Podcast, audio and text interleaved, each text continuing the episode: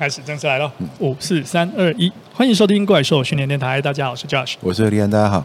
耶，yeah, 回答问题，久违的 Q&A，对，没错。好，我们现在 Q&A，我觉得以我目前题目量是没有办法做到每个月做一个小 Q&A，不过现在一季应该可以收集得到一些内容啊，都还蛮值得讨论。没错，对，其实是这样的，就是有问题就问，然后反正我们也不一定会回答，所以呢，大家有问题尽量问啊。然后我们如果说发现呢，哎，这几个问题大概就蛮适合谈一谈的，那我们就会提它。好，那我们这一次的 Q&A 就直接从上一次的 Q&A 之后题目可以问。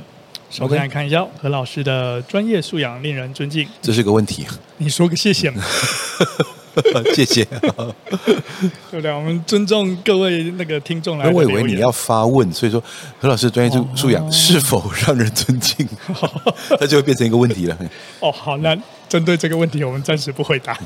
不尊敬，好，OK，好了，谢谢，继续。好，第一个问题哦。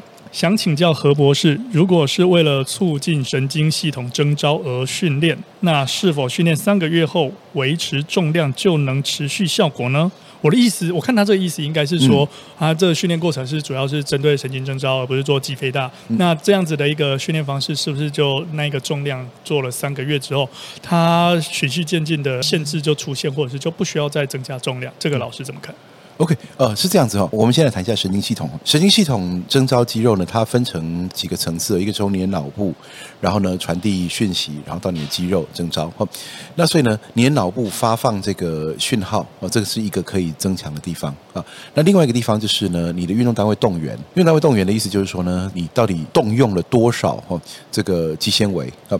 那所以呢，简单来讲呢，我们需要让它第一个是发放强烈高频率的讯号下去，第二个呢是我们希望动员越多的运动单位越好。那这个呢，同样都指向了两件事情。好，也就是说呢，第一个呢是呃运动单位大小征召的大小原理。好，那也就是你希望阻力大。OK，那第二个呢就是你希望做快速度的动作去征招快速肌纤维。OK，所以说从这个两个角度来看，简单来讲，你希望神经系统被高度的活化的话。要么就是要重，要么就是要快。所以说呢，虽然说你说渐进式超负荷经过三个月哈堆叠重量上来啊，那接下来呢，我只想优化这个呃神经系统的话，我可不可以用？一个相同的重量持平的一直去训练它，好，那这个稍微有一点点小复杂，因为它有几个不同的面向。好，第一个是如果说你用一个你已经可以完成的重量去，然后你不增加重量，但是你持续提高这个动作可以操作的速度，你大概会有一小段时间的进步空间。也就是说，假设我现在卧推推到一百公斤，哈，那刚开始能够完成的时候呢，它是慢慢的，或者咬牙切齿挣扎，哈，面目狰狞把它完成。但是我可以透过一小段时间的训练，我不要加重，我着重再把它加速度，然后把它练练练，它会有一小段时间，注意它不是非常非常长期。你们说我做超级快，到最后呢，一年过后，我可以让这个重量用飞的上来哈。假设你有办法追踪那个杠的速度的话，假设你有这个仪器，如果没有的话，凭感觉哦或者凭摄影的那个判断哈。那你看，越推越顺，越推越快，它是有一小部分的进步空间的。而这个部分越推越快的过程当中，其实你在刺激神经系统，它的负荷没有增加，但它速度增加了，所以等于是说你有动员能力是提高的。OK，啊，这是一部分。另外一个部分呢，要探讨到比较深奥一点点哈。那在我们在呃教学的时候啊，尤其怪兽训练系统，我们在上课的时候，我们想说，一般人家在讲说肌力要增加啊，那就是肌肉横截面积要提高，然后神经征召能力要提高，这两个好。那我们怪兽训练会多讲一个，就是呢，这个神经抑制要降低。虽然我们不是全世界唯一在讲这个，我相信全世界一定有很多地方也也在提到这件事情。神经的抑制要降低，神经抑制降低的意思是什么呢？就是说呢，我人能不能发力？哈，其实它除了是我动员能力有多高之外，我有没有其他因素在那边限制我去动员它？OK，那举个例子，大家都一定知道，假设呢，你现在虽然说你肌力很强，你从上礼拜到这礼拜你的肌力呢没有变，但是呢，你膝盖破皮，昨天睡落枕，心情不好。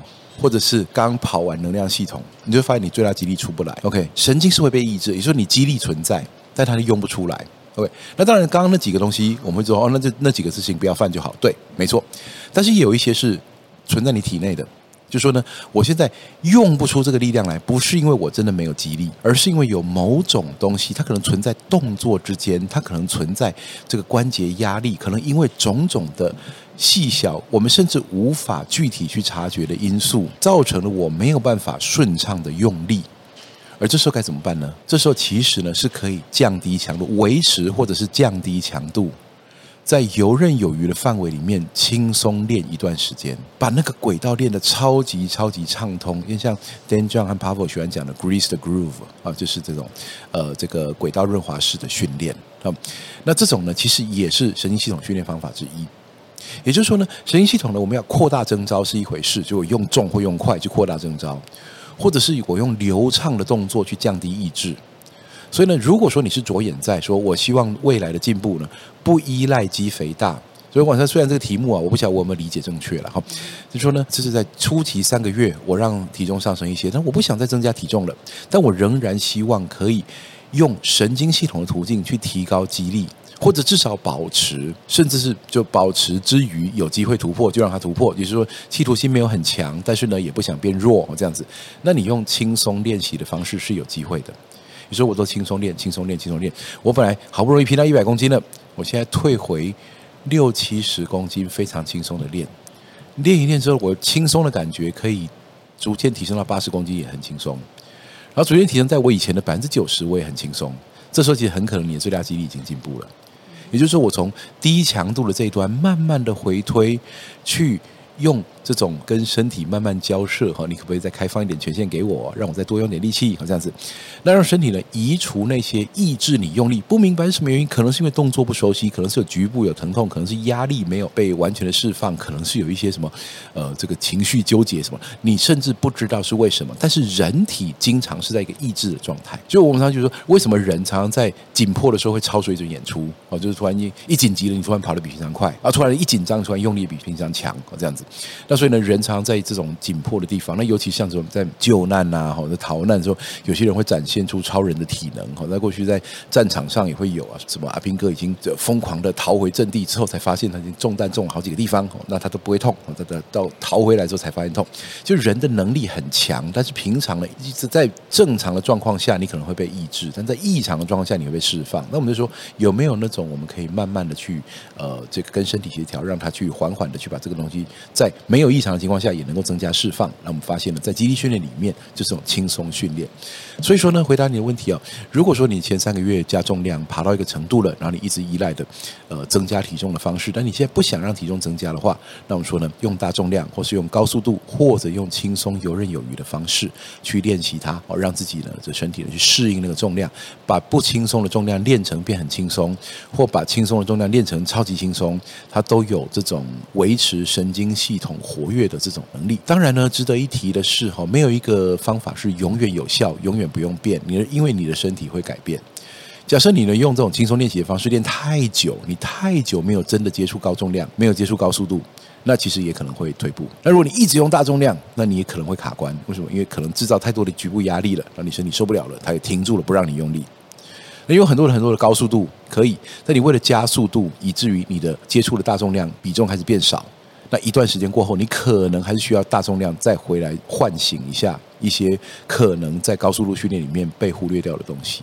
所以说这三个方法都是有用的，但是呢，不见得你一定要一直加重量才能够进步。这三个方法都是，当然了，大重量训练就是维持在高强度区练一段时间，高速度训练就是相同的重量想办法加速度。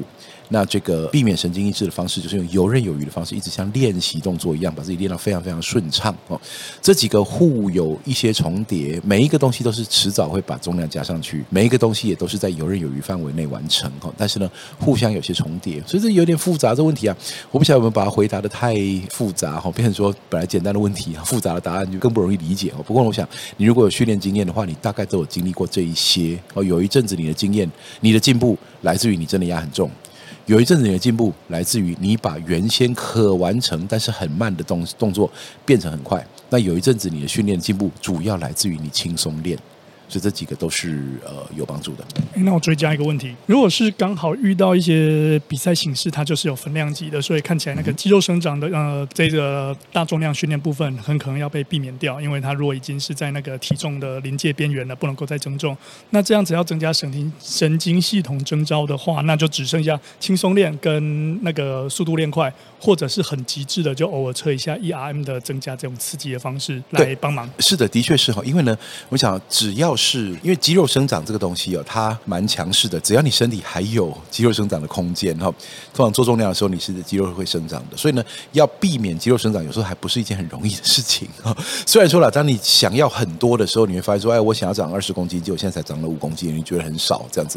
可我说呢，假设现在有一个人，他呃，这个原先是我们这设定一下这个情境哈，因为。不是所有的情境都一样，我们设定一下情境，就是他是竞技运动员，然后他有体重限制，然后差两公斤他就要超重了，然后现在大重量训练课表一压去五组五下，五组三下，哈，八组三下，这种就是三到五下的大重量训练，然后多组多次数，再一压上去啊，我们很可能会看到他过去如果没有做重量的话，我们很可能看到他直接一涨一涨就涨好几公斤。如果要避免这件事情的话，哦，那其实不是很容易。所以呢，几个方法可以去着手。第一个就是他的身体组成是否已经很呃理想。假设呢，他因为因为我知道体重分级，他看的是总重量。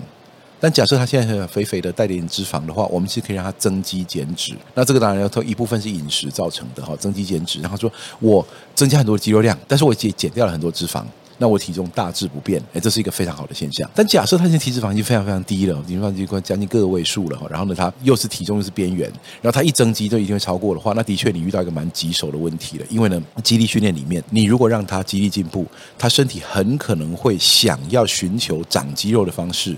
来提高肌力，所以你压了大重量给身体的讯号，它不一定会知道说，我现在压重量，我只想长肌力，不想长肌肉。你的身体没有这么精准的去分析说你现在的意图，他只觉得说我怎么扛那么重，那我要对抗这个重量。我要长肌肉，所以你如果还有空间会长的人，你可能体重会超标哦，这样子。那所以这时候怎么办呢？尽可能避免诱发那个长肌肉，但是结果就是无可避免的，你的最大肌力进展会稍微被拖慢一些。OK，那避免它变成一个增肌课表的话呢，就是呃，这个不是绝对的哈，但是通常有几个手法是可以把。第一个就是尽量避免力竭哦，永远在各组都是轻松、没有严重的力竭状况下完成，然后整张课表做完也没有。非常疲累，因为呢，一旦做重又做量大，你就开始疲累，然后食量会变大。哈，如果不吃东西，你就会非常非常饿，那是一个很痛苦的过程。哈，那但是如果说你做的多，然后又吃的多的话，那你体重就是一定会上升的。就打下一个量级了。对对对对对，我可以打下两个量级都有可能哦。我个人有大经验，我跨过五个量级。那那不过呢，那那个先别提哈。我说，那所以呢，第一个就是用大重量，但是不疲劳。第二个就是用高速度，但是不疲劳。然后第三个就是饮食控管，饮食控管了。因为呢，你练重，你一定会想吃多。OK，这是。但其实说实在的，如果不是因为赛制的话，这是一个很健康的事情。不要怕你因为做重量而增加的食量。是是是。但是一个一个前提之外，慎选食物哈。不要我因为吃了就这一个做重量，所以我随时都很饥饿，那所以我垃圾食物拼命灌哈这样子，那那你会变得很不健康啊。你真仍然会变壮哦，你仍然会变壮，然后你肌力会变强，然后你会变胖，然后身体会变不健康，所以那也不是我们想要的。好，那所以呢，健康的饮食哈，这当然是另另外的问题哈。那不过呢，我要讲问题，不想增量级的话，避免疲劳，然后避免提高食量，那这两个呢，可通常可以在稍微压抑体重增长的情况下去增加你的最大肌力。OK，所以针对这个促进神经系统征兆的训练呢，应该有一定程度的解答。如果大家还有问题的话，可以再留言给我们。那我们接下来看一下呢，下一个问题会是什么？哦，oh, 想听何老师怎么念台语的，非常想知道。台语没有了，是英文啦。台语哈，真的是 没有。公矿吗？公矿吗？不不不，别就不要为难我了哈，因为我的原生家庭哈，就是我爸妈各自来自台语的家庭和客语的家庭。所以呢，到了我们家呢，这共同语言变成国语啊，最大公约数。对对对对对，因为我讲台语或讲客语，总有一方会比较蹩脚一点，但国语大家都会，所以我从小在变成在国语环境长大。那呃，所以说台语是我第三语言，所以不要问我台语的事情哈。但是英语的话呢，但是因为从小读书哈，还后来出国留学哈，所以英语大概是我的第二语言哈。可以这样说，不是说什么什么官方第二语言什么，不是，就是我现在就是熟练的语言里面哈，算是我第二流利的哈。那 那就。我我想在英文，其实我在之前有有讲过一些，在以前节目，所以大家过去爬一爬旧的文哈。那我今天可以讲细一点啊，就是说，如果你真的想要读英文的话，这个纯纯粹是个人经验哈。所以假设你是英文补习班老师啦，那你讲啊，这胡说八道，这样是没用的啊，没关系，我尊重你的这个专业见解哈。那我讲纯粹是我个人是怎么样去练英文的。好，首先第一个是我大概讲一下我的英文，就是我从小学的时候就没有练任何英文。那我从国中一年级的时候开始背二十六个字母。那我那时候读的班级是那种那种实验班哦，就是升学班。那所以呢，大家的那个英文程度都很好，很多人都是偷跑好几年。国小我们那时候小学没有学英文，我那时候学成是国中开始学英文，所以我乖乖的国中一年级才念英文。那可是呢，就。到了班上呢，就发现有点跟不上，所以呢就很紧张了，就赶快开始念了这样子。那当然呢，很多人也知道我爸妈都是英文老师，只是说英文老师，他不像大家想象的那样。英文老师的话，我一定从娘胎就开始念英文了，其实也没有，他们就不是很逼迫我那种感觉，就是大概逼的话只会不高兴而已啦，所以就算了这样子。所以我真的就是我到国中才学英文，那时候呢就英文就破嘛，所以呢就赶快开始认真念哦。然后认真念的时候呢，呃，用了一些方法。那第一个方法就是呃。我爸妈的一些经验，他说呢，背单字不如背句子，背句子不如背文章，哦，就是说读单字不如读句子啦，读句子不如读文章，因为呢，语言是一个有前言后语的东西，哈，那所以他没有前言后语的时候，他很难记，但他有前言后语的时候，他很。make sense 很有道理啊，那当然呢，你会说说单字都不会怎么念文章？对，这就是吊诡的地方了啊。所以呢，你会觉得说，呃，刚开始就如果说单字都不会，那怎么读句子啊？读句子都不会，怎么读文章？哈，这就是吊诡的地方啊。那所以呢，方法就是呢，你单字哈稍微，你不用花时间把它背到完全哈，你稍微看它一下，稍微会辨识。其实呢，哈，或者说这样做点笔哈，在那个文章上面做点做点记号，这样就 OK 了。好，那如果说要背单字的话，我等一下有方法。如果我们讲说这个呃，在单字还没有完全熟练的时候，其实就可以从完整的句子，甚至是短篇的文章哈，你不用说我整篇文章哈，呃，三千字。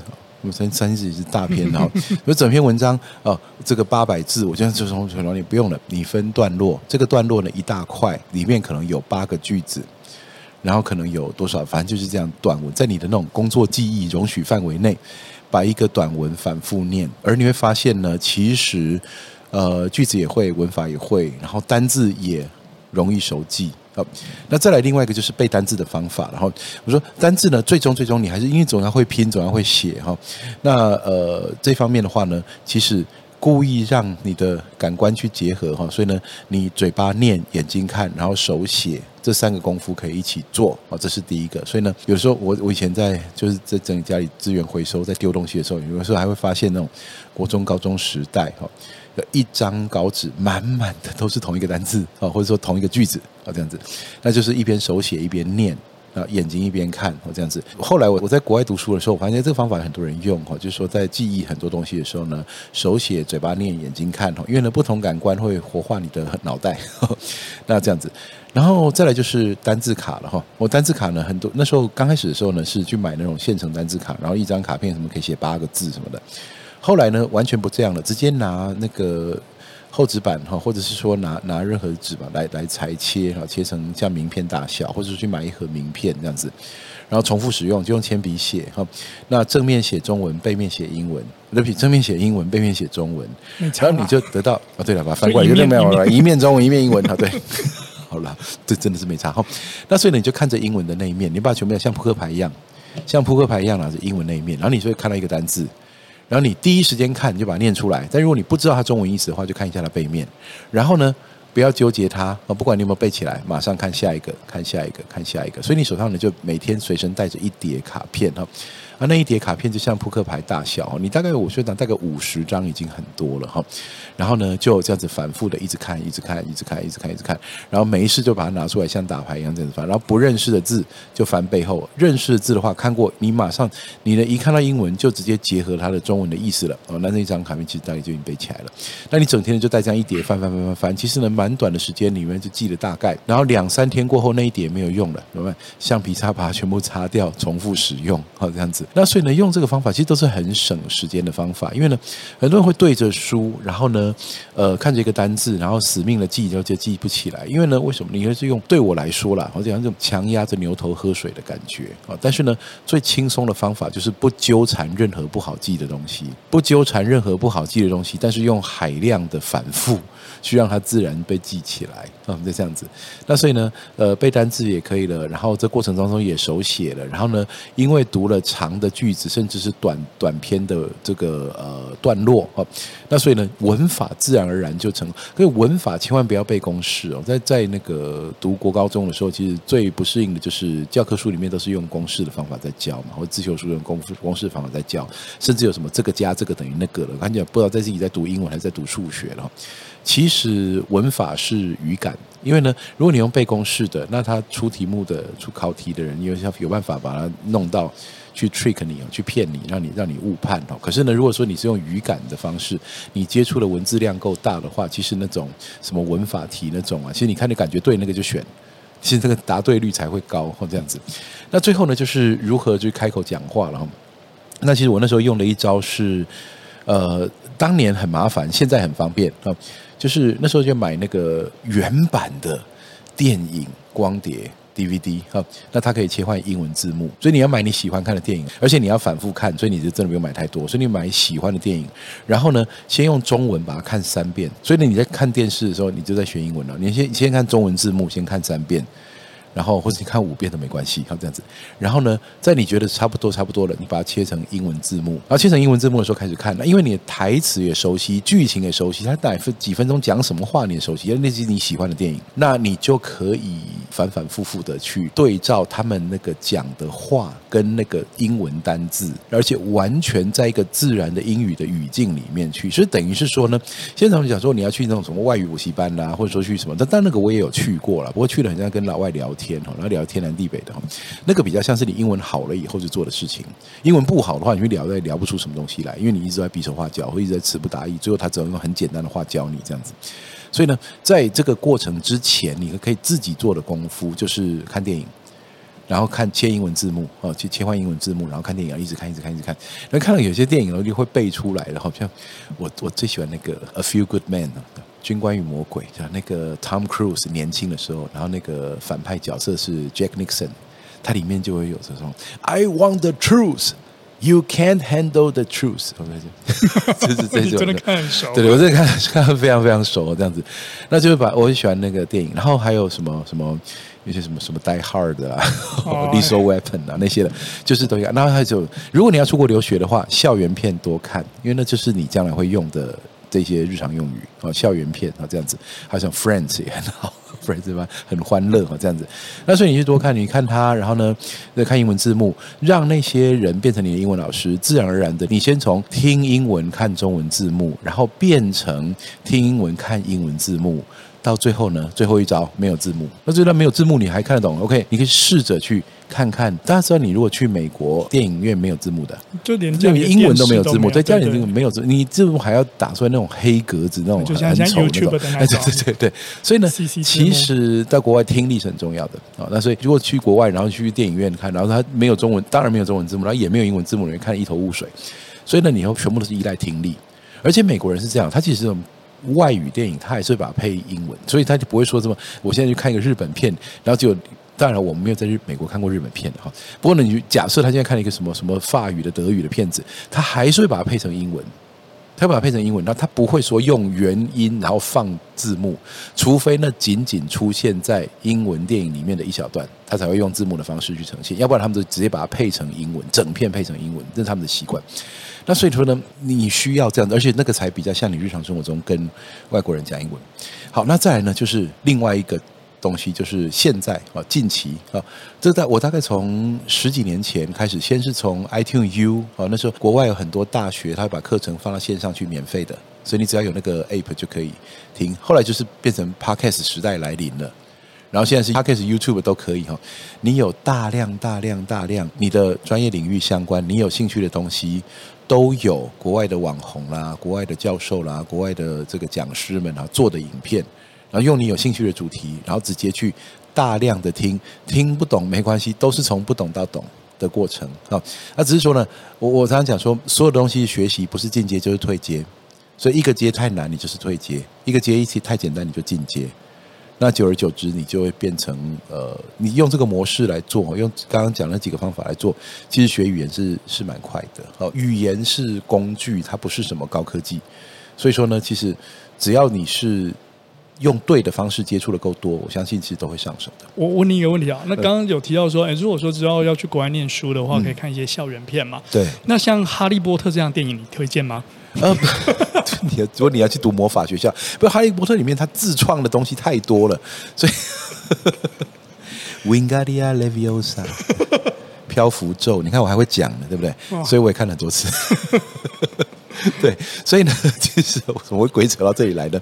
现在的时代一个很幸福。我们以前为了这样，哦，你要花一两千块去买正版的 DVD，它才会有英文字幕。在那二三十年前是这样子的。那现在其实你随处可得哦，而且你你其实你要觉得读日文可以比照办理，完全一样说，你要读韩文，你要读法文、德文，完全比照办理，就是这个方法。其实我相信，这对于我想大多数人来说，哈，这应该是最无痛，然后最高效率。啊，那能够读到多么的高深的程度，多么到什么多么的专精的程度，当然看个人努力。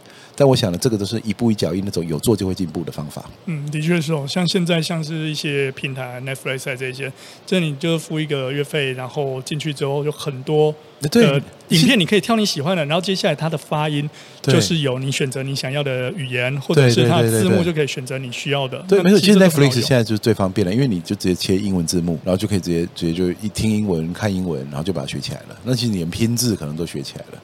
好。对。本集怪兽训练电台 Netflix 没有赞助，对，啊 也也没有补习班赞助，啊，对，哈利波特也没有，那就这样子喽。OK，好，就这样，好，谢谢大家，拜拜。拜拜。